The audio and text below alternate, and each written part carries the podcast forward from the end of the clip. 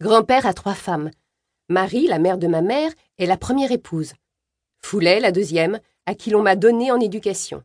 Et Asta, la troisième, que grand-père a épousée après la mort d'un frère aîné, selon la coutume.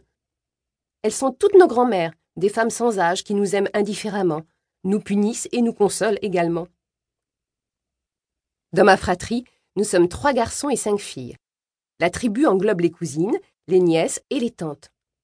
Chez nous, tout le monde est cousin ou cousine, tante ou nièce de quelqu'un et de tous. Nous sommes impossibles à compter. Certains cousins me sont même inconnus. Ma famille est de la caste des nobles, de l'ethnie soninké, des agriculteurs et des commerçants à l'origine. Ils faisaient jadis commerce de tissus, d'or et de pierres précieuses. Grand-père travaillait au chemin de fer à Thiès et y a fait entrer mon père. Ma famille est une famille de religieux et d'agriculteurs. Ce sont les imams du village. Dans une famille noble, aurait, au sens soninké, une caste qui n'a rien à voir avec la définition de la noblesse européenne, l'éducation est très stricte. On nous inculque l'honnêteté, la fidélité, la fierté et l'honneur de sa parole, des valeurs et des principes qui nous suivent tout au long de notre vie. Je suis née juste avant l'indépendance, en 1959 un jour du mois d'octobre.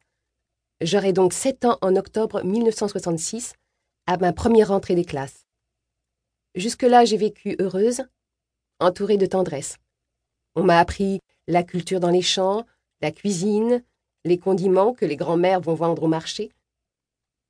J'ai eu mon petit banc vers l'âge de quatre ou cinq ans. Grand-mère Foulet l'a fait fabriquer pour moi, car chaque enfant a son petit banc. Il s'y assoit pour manger le couscous et le range dans la pièce de sa mère ou de sa grand-mère, celle qui l'élève, le lave, l'habille, le nourrit, le cajole ou le punit. Le petit banc est source de chamaillerie entre les enfants. Tu m'as pris mon banc, c'est pas ton banc.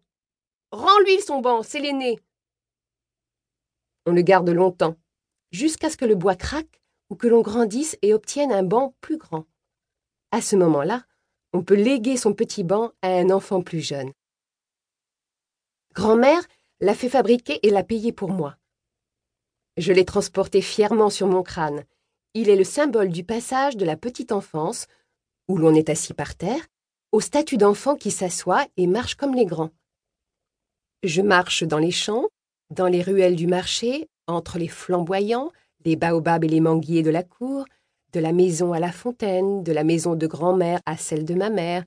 Je marche dans une existence protégée, dont la douceur va brutalement cesser.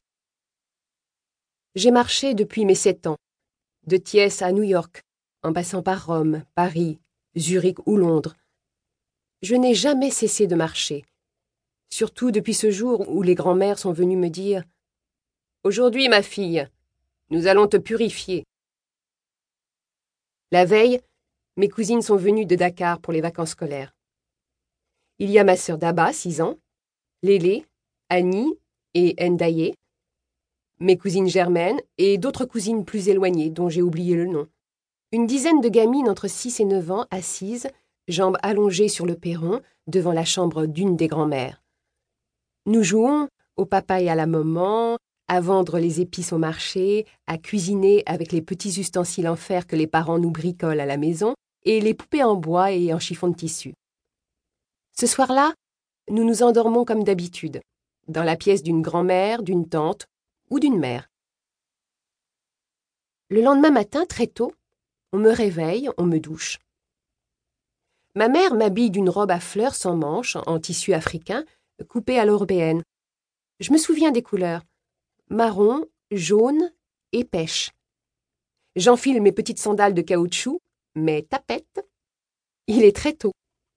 Personne n'est encore sorti dans le quartier. Nous traversons le chemin en longeant la mosquée où les hommes sont en train de prier.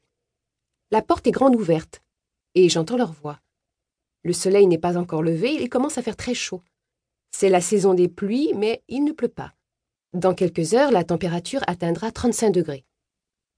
Ma mère me conduit avec ma sœur dans la grande maison chez la troisième épouse de grand-père, une femme d'une cinquantaine d'années, petite, menue, gentille et très douce. Mes cousines sont reçues chez elles pour les vacances et comme nous, elles sont déjà lavées, habillées.